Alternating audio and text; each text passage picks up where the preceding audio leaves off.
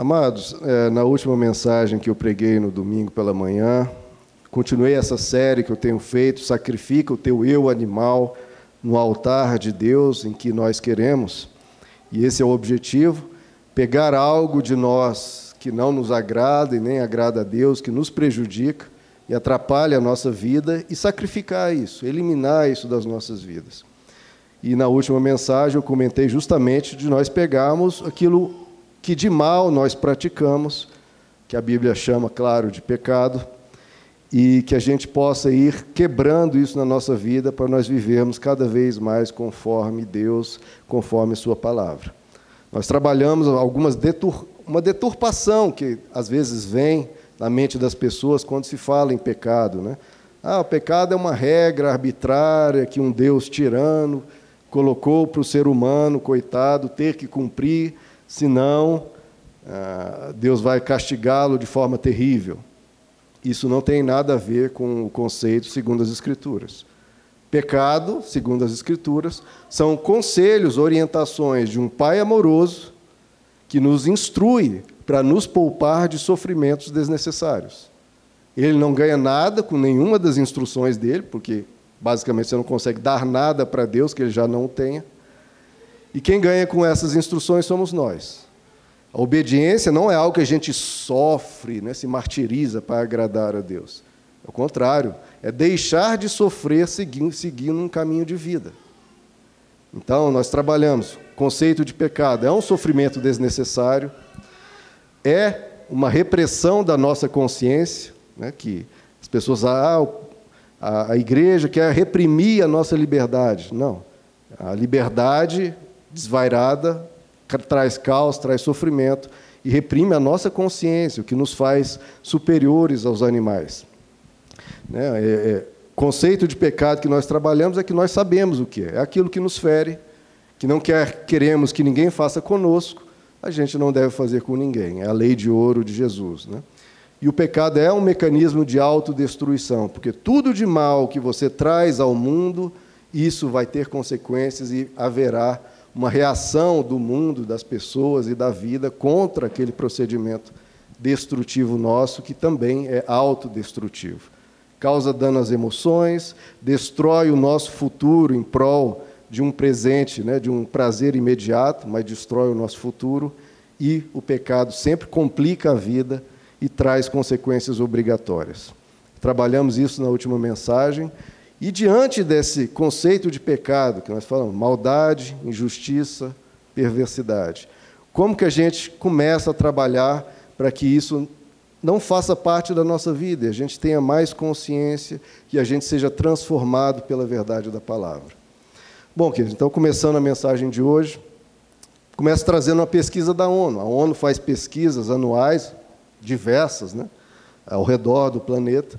Uma das que ela faz é questionando as populações de vários países o que cada um acha ser o principal problema do mundo. Qual o maior problema do mundo? De todos o que a humanidade enfrenta, qual seria o maior? Ao longo de muitos anos, da década de 80, o principal problema que era apontado pelas pessoas era a fome. Mas isso tem mudado de 5, 10 anos para cá, mudou não é o principal problema mais apontado. O problema maior apontado nessas pesquisas é a corrupção. Ou seja, se nós formos, né, a corrupção está muito atrelada à esfera pública, à esfera estatal, mas se nós ampliarmos o espectro disso, basicamente é a maldade. O principal problema do mundo é a maldade. A injustiça, o pecado, se nós formos colocar em termos teológicos, o pecado. Até porque não pode mais ser a fome, porque, se você for ver, apesar de haver muita fome no mundo, nós temos alimentos suficientes para distribuir para toda a humanidade e ainda sobrar. E por que, que ainda há pessoas que morrem de fome? Se nós temos alimento e alimento de sobra. É por causa da maldade. E a maldade, que não afeta apenas a esfera pública, né?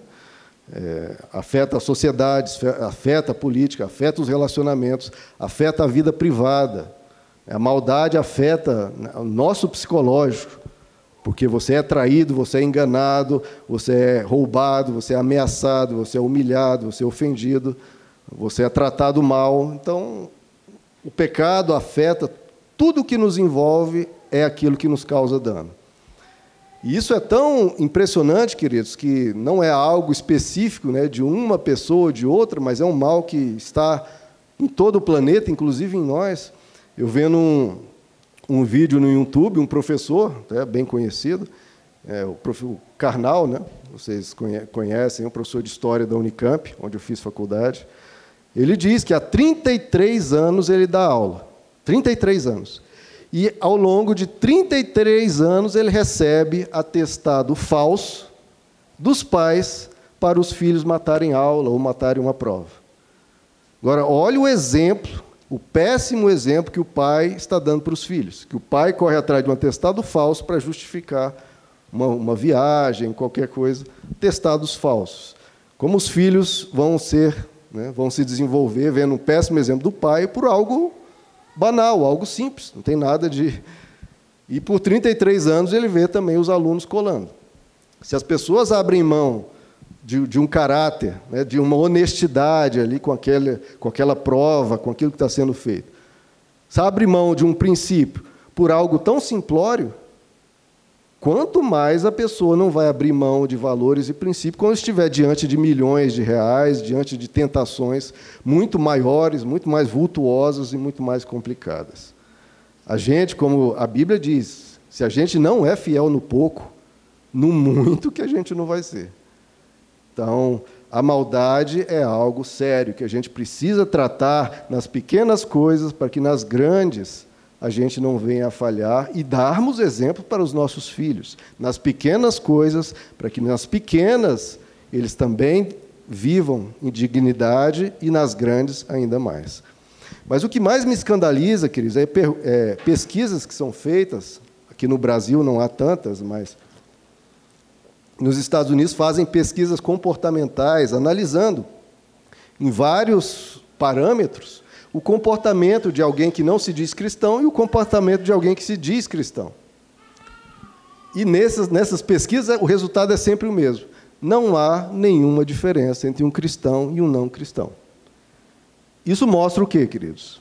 Isso mostra claramente e de forma inquestionável que há uma, um problema na pregação da palavra de Deus, porque não é que as pessoas não cristãs estão vivendo uma, uma vida absolutamente de ética, de valores elevados. Não, é porque todo mundo está nivelado por baixo. Então, isso mostra claramente que há um problema na mensagem sendo pregada. Mensagem água com açúcar, mensagem superficial, mensagem voltada, às vezes, para conquistas e não para transformação. Não para, como nós vemos Jesus dizer, arrependimento. É, muitas pessoas aceitam Jesus da boca para fora, como o próprio Jesus diz, né, citando lá do Antigo Testamento. Então, há um problema que tem no Antigo Testamento, tem no Novo Testamento, que Jesus cita essa mesma questão do Antigo, e acontece hoje. Então, o problema do Antigo, do Novo, de hoje e de sempre. Que Jesus diz: Esse povo me honra com os lábios, mas o seu coração muitas vezes está longe de mim. E isso nós vemos aqui no domingo de Ramos. O que, que acontece? Jesus entra com um jumentinho de uma forma bem espetacular em Jerusalém, cumprindo uma profecia, e a população de Jerusalém o recebe de forma encantadora, de forma espetacular, com uma grande festa, com uma grande celebração, que é o chamado Domingo de Ramos. Nós vemos o povo cantando é, cânticos das Escrituras e cânticos esplêndidos, dizendo: Hosana ao filho de Davi. Bendito é o que vem em nome do Senhor. Hosana nas alturas. Então, o que mais poderiam fazer para recepcionar Jesus da forma mais acalorada possível? Não tinha como. E mais, eles estão cantando, citando o Salmo 118, que nós lemos, lemos no início das Escrituras. E não era pouca gente recebendo Jesus, recepcionando Jesus, dizendo: Vem Jesus, nós te recebemos de braços abertos. Era uma multidão. E o texto nos diz que eles estavam gritando e gritando e gritando: Hosana, aleluia, glória a Deus. Então parece um movimento muito bem sucedido, né? pelo menos nos critérios atuais. O que, que, pessoa, o que, que as pessoas utilizam como critério para dizer que se uma igreja é bem sucedida ou não. São os mesmos critérios que a gente está vendo aqui. Uma igreja bem-sucedida é o quê? Tem multidão? Tem. Então, a igreja bem-sucedida. Tem um louvor poderoso, as pessoas gritando de emoção, é uma igreja bem-sucedida. Estão citando as Escrituras, como aqui o Salmo 118, é uma igreja bem-sucedida. Só que uma semana depois, o que estava acontecendo, queridos? No que realmente interessava, as pessoas estavam gritando: crucifica-o, crucifica-o, crucifica-o. E Pilatos perguntando: mas quem eu devo libertar? E as pessoas gritavam: Barrabás, Barrabás, Barrabás. Não tem como sabermos se a mesma multidão que recepcionava Jesus é a mesma que estava lá diante de Pilatos, mas se pode ser a mesma, como então essa multidão aqui que sabia o que estava acontecendo se esquivou, fugiu, não quis saber de Jesus na hora que realmente interessava.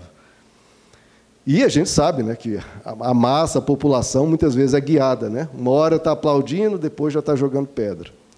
Então, queridos, a gente vê um problema. Não é citar a Bíblia ou cantar músicas assim, gritando, isso não comove o coração de Deus, porque ele enxerga o que está no coração do ser humano. Qual é o compromisso real da pessoa diante de Deus? Você pode ter cantado aqui a plenos pulmões os cânticos que aqui foram colocados, e pode-se dizer de Jesus, mas ele sabe o compromisso do seu coração com ele. E você precisa buscar um compromisso real. Porque a gente não segue Jesus, queridos, dizendo, dizendo que segue a Jesus. A gente segue Jesus seguindo Jesus. Então não basta dizer, ah, eu sigo Jesus, mas não segue? Então não segue. Agora, quem segue Jesus é quem segue Jesus. A chamada do Evangelho não é para falarmos que somos cristãos, mas para sermos cristãos, no dia a dia e sempre.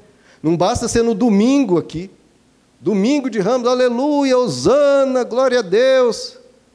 E depois, ao longo da semana, esqueceram Jesus e uma semana depois estavam gritando: crucificam porque Jesus já não era mais tão interessante. Abandonaram.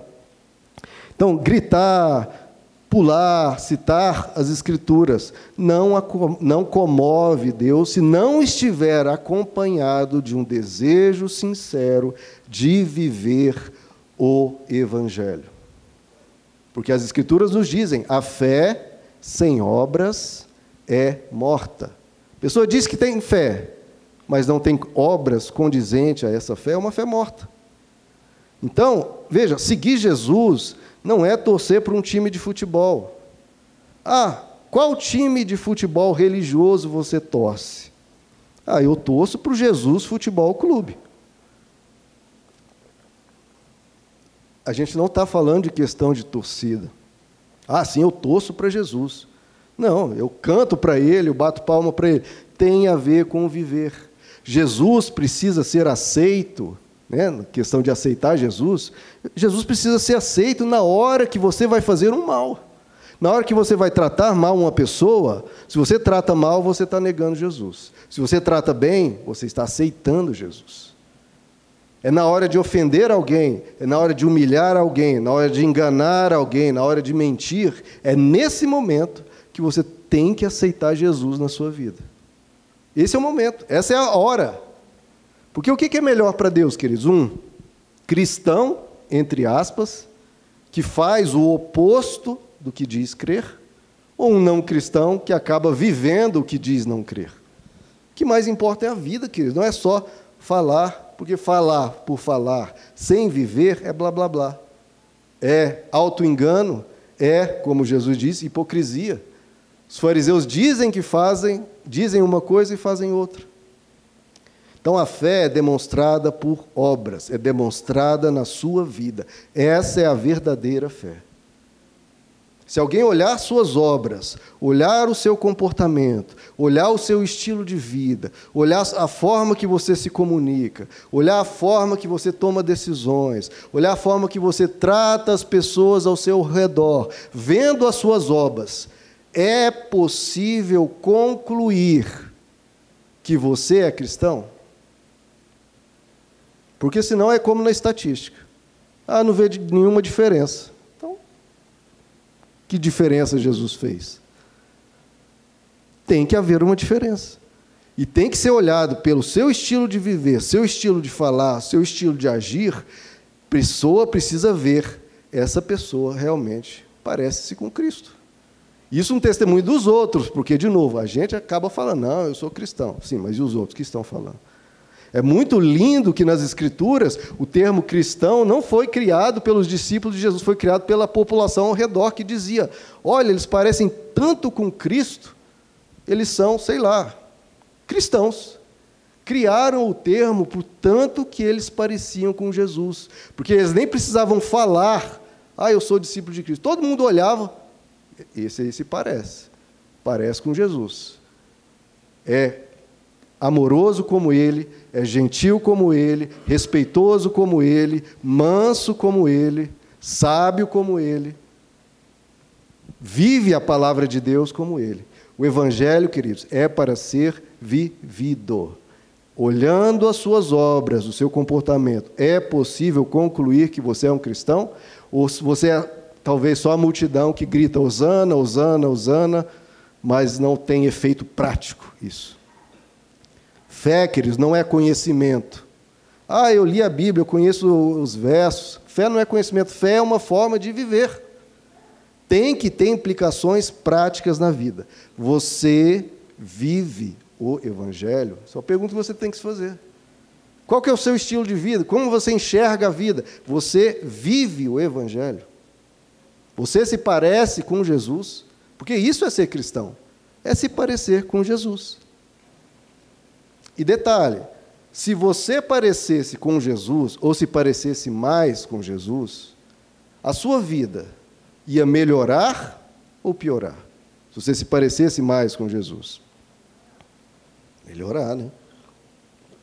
Em que aspecto? Só no aspecto religioso, aspecto espiritual?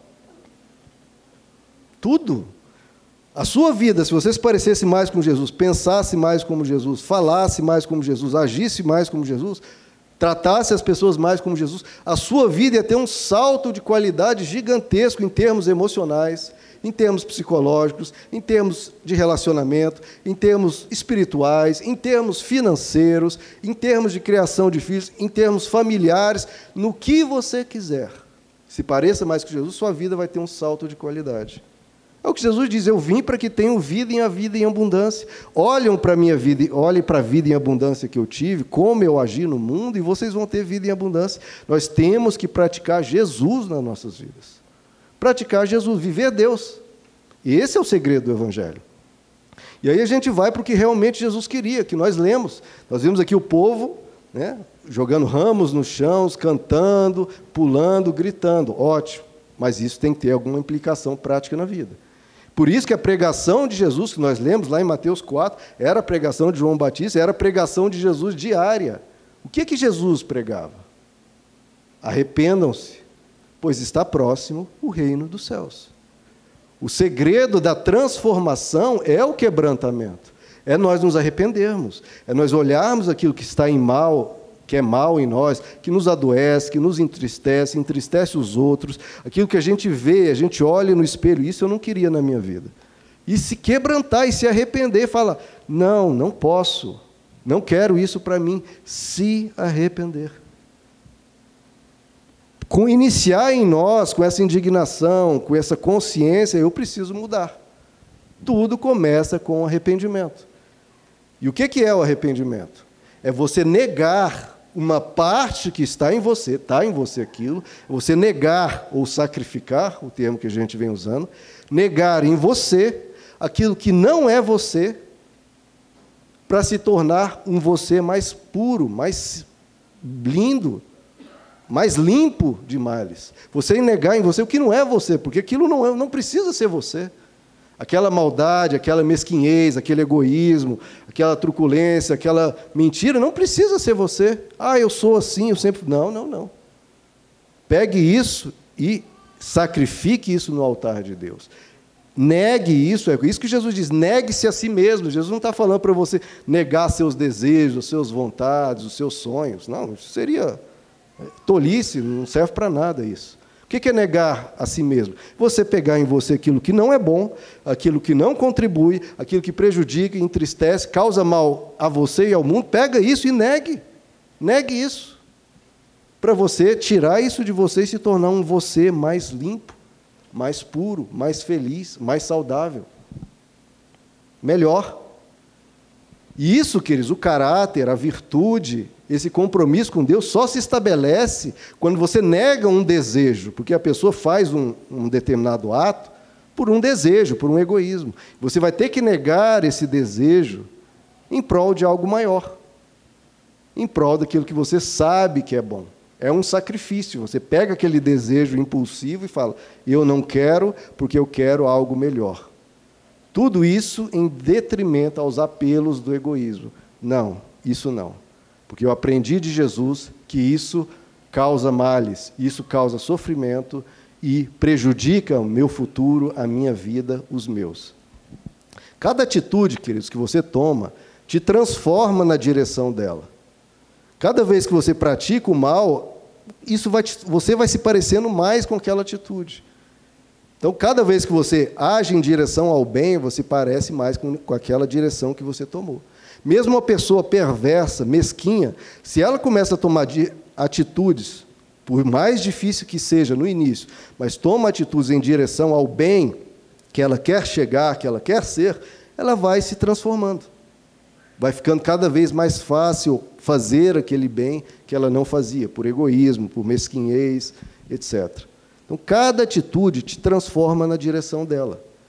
É um exercício cotidiano de filtragem, de depuração, de limpeza de você mesmo. É um auto-aperfeiçoamento, é um crescimento, é um amadurecimento. Ou a pessoa se aperfeiçoa, ou ela vai deixando aquele caos cada vez mais acumulando e piorando ela mesma. Nós precisamos, queridos, ser a transformação que nós queremos ver no mundo.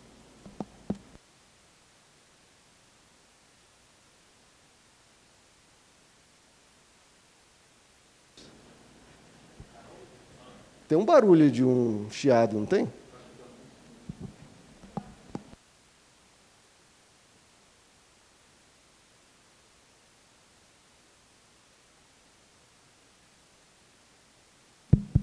Ah, melhor. Estava vindo um barulho aqui estranho para mim. Então, queridos, toda vez que você faz algo de ruim, você piorou o mundo. Não é? A gente cobra dos políticos, cobra do Putin, cobra de, das pessoas ao nosso redor, mas a gente esquece de olhar para nós mesmos. Toda vez que você fez algo ruim, você piorou o mundo. E piorou, pior de tudo, piorou você.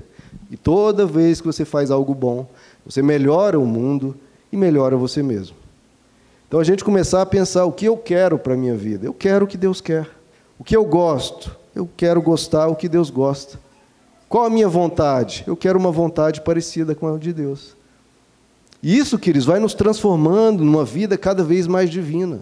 Isso nos catapulta para um viver superior, mais saudável, mais sábio, mais pleno, mais abundante. Cada vez que a gente se, se volta para o que Deus nos ensina. Então, se a gente tem uma determinada falha de caráter, isso se repete, o que, que você está fazendo para mudar isso? Se isso não for um objetivo seu, se não for um, algo que você se conscientiza, eu preciso quebrar essa prática minha, que virou um hábito, mas eu preciso quebrar esse hábito. Se você não quebra isso, isso vai se solidificando e vai causando males. O apóstolo Paulo usa até uma frase muito forte, né? Eu esmurro o meu corpo. Tamanho o compromisso que ele tinha. Eu não quero agir, eu não quero fazer o mal às pessoas eu não quero contribuir para o caos que há no mundo. Então eu esmurro meu corpo. Se eu vejo que eu vou fazer um mal, eu me seguro. Eu tenho que tratar isso com essa seriedade. Porque senão a gente não vai mudar. Porque vem em nós males de hábitos, de, de, de, de da nossa consciência, como ela veio lá de trás, o jeito de ser, a gente tem que ir quebrando e adotando um estilo de vida conforme Jesus. E você é responsável por isso. Como o próprio Deus diz lá, Caim: Caim, o pecado está batendo na sua porta. Cabe a você dominá-lo. Pedindo a ajuda de Deus, claro, mas tem que ter uma disposição nossa. E nós temos que agir antes que aconteça como Caim, né?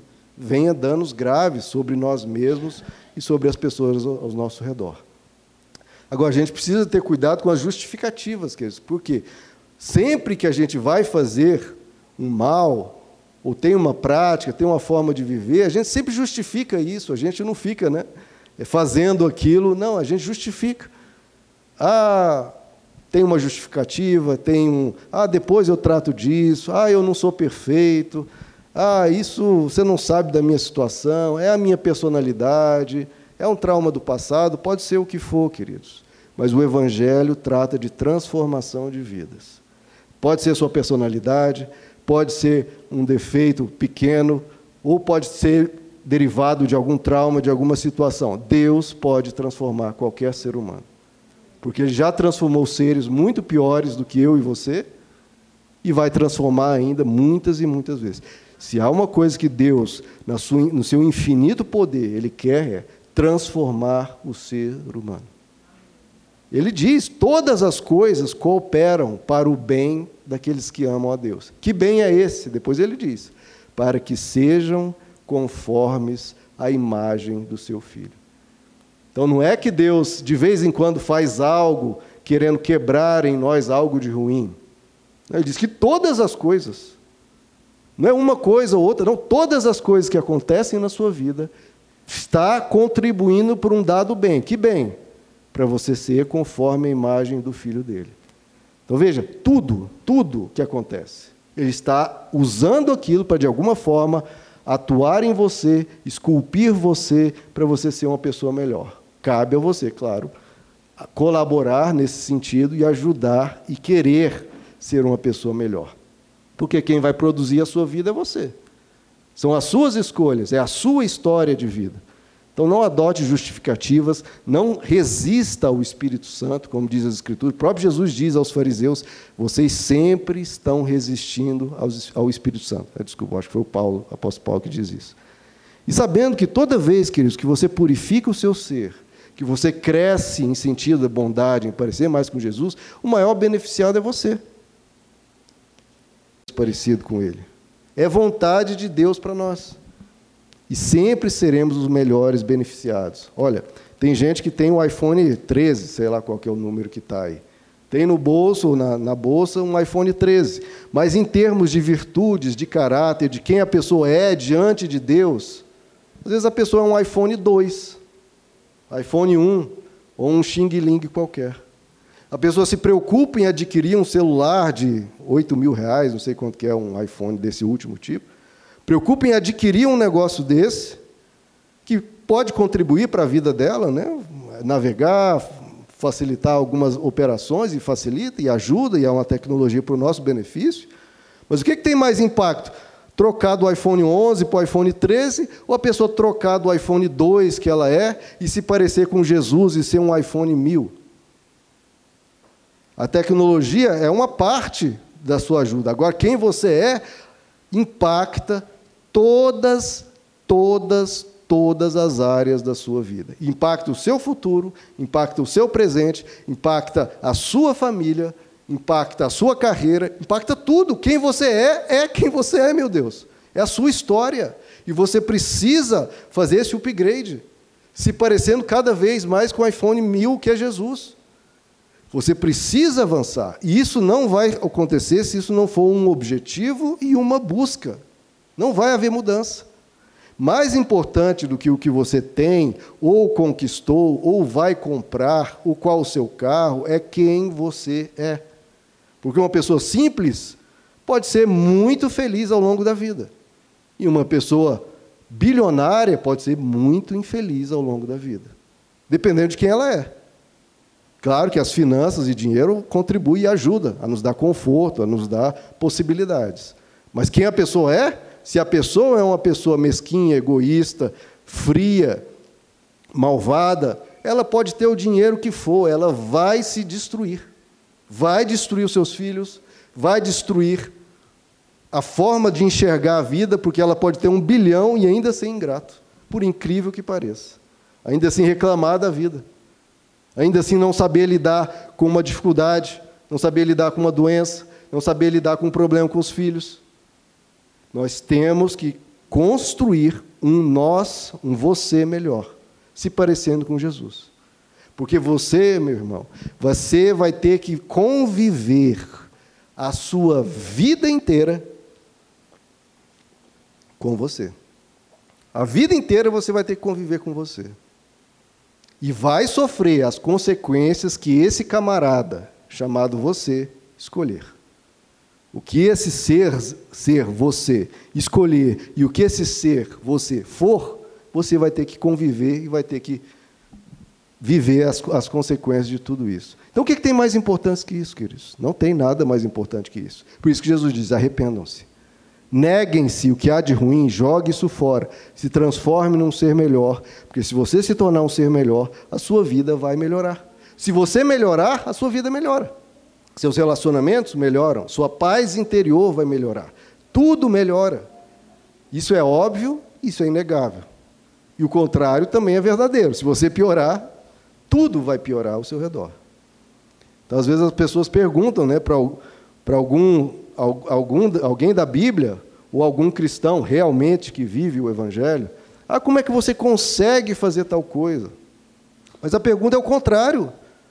Como é que você sabe o certo, você sabe o que é melhor, e não faz isso, mas faz algo contrário. Se você sabe o que é bom, sabe o que vai gerar felicidade, que vai gerar bem-estar a você e as pessoas, que vai gerar satisfação, vai gerar alegria, vai gerar paz. Você sabe tudo isso e faz outra coisa.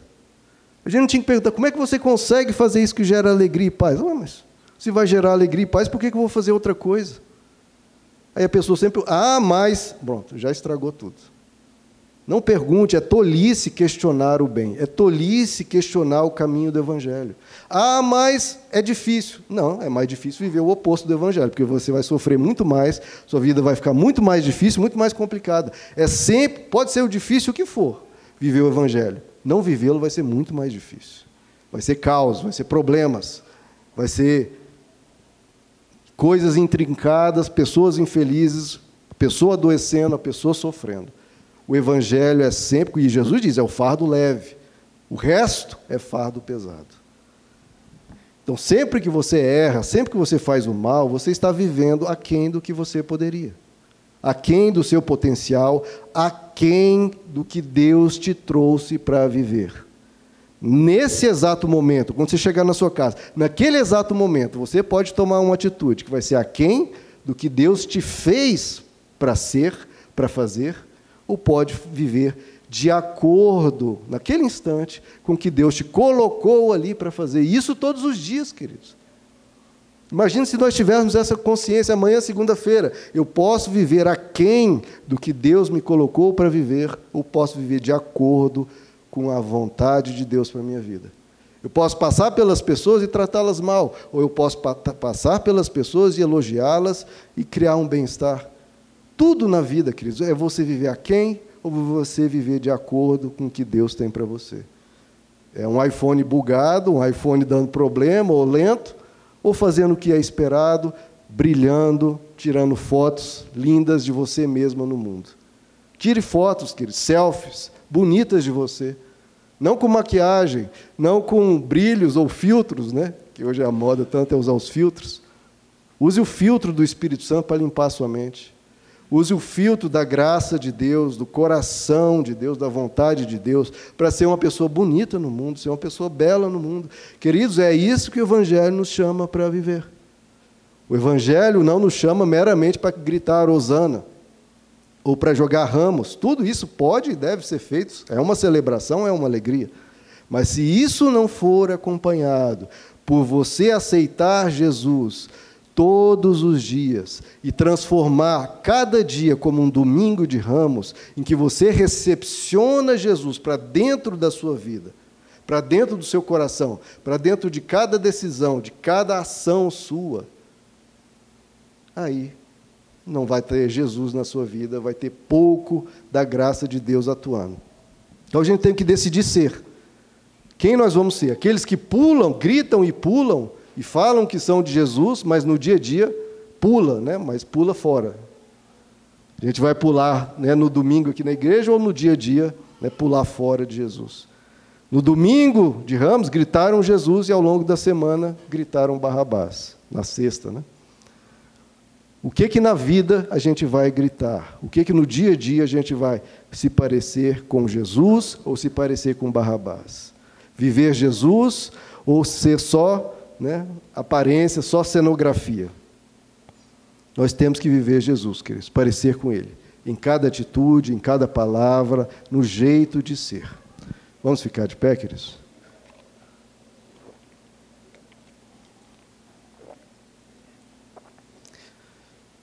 Querida, a proposta do Evangelho é fazer de todos os dias um domingo de ramos. Todos os dias, um domingo de ramos.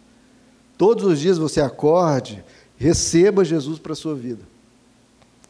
Cante Osana, canta bendito o que vem em nome do Senhor e viva ele ao longo daquele dia.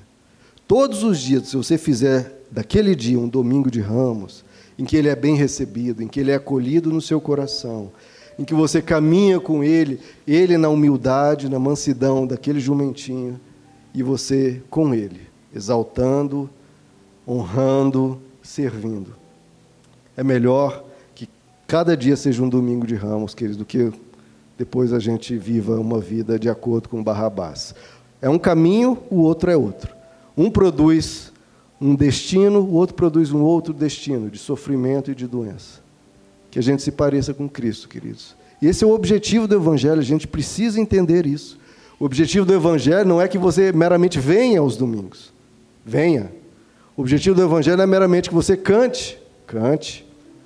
O objetivo do Evangelho é meramente que você conheça alguns trechos das Escrituras. Conheça-os. Mas é que você leve tudo isso para a vida. Leve tudo isso para o seu jeito de ser. Para que as pessoas, ao olhar o seu jeito de ser, olhar a sua forma de tratar as pessoas, olhar a sua forma de comunicar, as pessoas não tenham dúvidas, realmente, esse aí parece com Cristo. Realmente, esse, eu estou vendo ele viver a palavra, estou vendo ele viver o que diz crer. E é isso que Deus quer ver em nós. É isso que Deus quer ver em você. Vamos orar, queridos? Senhor nosso Deus, nós queremos vir aqui ouvindo a tua palavra não é o ser humano que está dizendo, foi o Senhor que disse: arrependei-vos. O Senhor não disse isso meramente para os piores pecadores, mas para todo ser humano, porque todos pecaram e todos pecam. Nós precisamos nos arrepender, nos quebrantar. Pedimos, Senhor, que o Senhor nos ensine o caminho da vida. Pedimos que o Senhor nos ajude a ser diferentes, a quebrar em nós qualquer prática, qualquer coisa que ficou presa à nossa personalidade, ao nosso jeito de ser, e a gente se torne parecido contigo. A tua palavra diz que o Senhor está trabalhando nesse sentido. Que o Senhor está usando todas as coisas, não uma ou outra, mas todas, para nos transformar conforme a imagem do seu filho. Isso é grandioso demais. Isso quer dizer que cada coisa que acontece é a tua mão querendo nos transformar. Transforma-nos, Senhor. Nos ajuda a cooperar contigo nisso que cada um venha receber de Ti essa graça de se arrepender. Que a gente possa melhorar a cada dia, pela Tua palavra, pelo Teu Espírito, pelo Teu investir em nós, nos quebrantando, nos transformando. Atua em nós, Pai.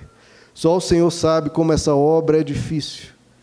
E só o Senhor sabe que só Tu podes fazê-la. Então, faze-a, Senhor, na vida de cada um aqui. Cada um veio aqui, de cada um em uma situação, em um cenário, com um coração, em alguma perspectiva, um jeito de ser, cada um com a sua mentalidade. Mas todos nós possamos ter recebido a semente da tua palavra e possamos ter o coração tocado pelo teu espírito, que é o teu espírito que nos convence do pecado, da justiça e do juízo. Que o teu espírito esteja agindo, Senhor, toda essa manhã e agora, no coração de cada um de nós para uma real transformação, uma transformação espiritual, uma transformação inegável, um povo transformado, um povo que muda as estatísticas, um povo que muda o mundo, um povo parecido com o Senhor.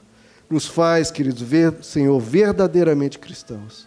Trabalhe isso em nós, edifica-nos, Pai, que nós sejamos cada vez mais parecidos contigo, que isso seja um objetivo do nosso viver, e possamos ser que nós dizemos ser e viver o teu evangelho em nome de Jesus. Amém.